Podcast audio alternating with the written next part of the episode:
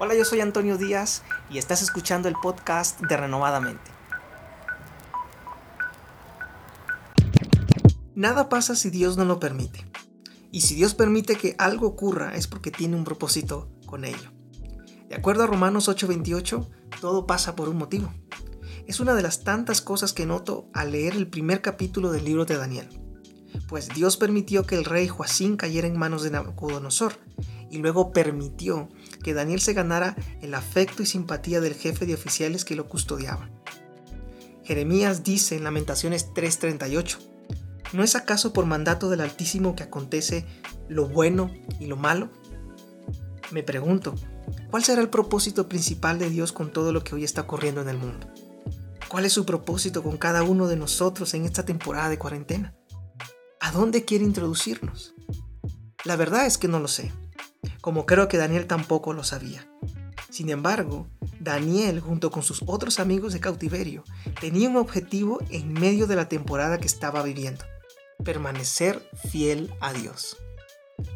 Daniel 1, versículos 5 y 8 dice, El rey les asignó raciones diarias de la comida y del vino que se servía en la mesa real. Su preparación habría de durar tres años, después de lo cual entrarían al servicio del rey. Pero Daniel se propuso no contaminarse con la comida y el vino del rey. Así que le pidió al jefe de oficiales que no lo obligara a contaminarse. Creo que Daniel y sus amigos dijeron algo como, hemos perdido nuestras familias, nuestra vida de realeza, hasta nuestros nombres.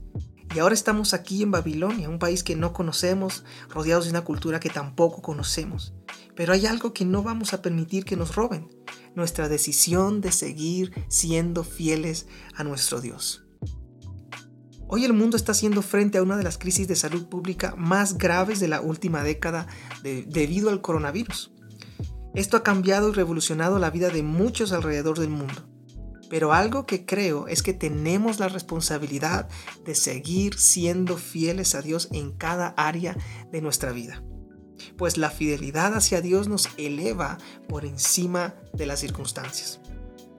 Daniel 1, versículos 18 al 20 dice, cumpliendo el plazo fijado por el rey Nabucodonosor y conforme a sus instrucciones, el jefe de oficiales los llevó ante su presencia. Luego de hablar el rey con Daniel, Ananías, Misael y Azarías, no encontró a nadie que los igualara, de modo que los cuatro entraron a su servicio. El rey los interrogó y en todos los temas que requerían de sabiduría y discernimiento los halló diez veces más inteligentes que todos los magos y hechiceros de su reino.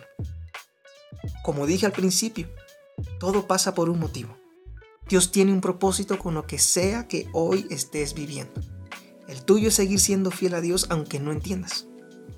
Muchas veces no vamos a entender y es entonces cuando más debemos aferrarnos a la fe que profesamos, pues no andamos por vista, sino por fe.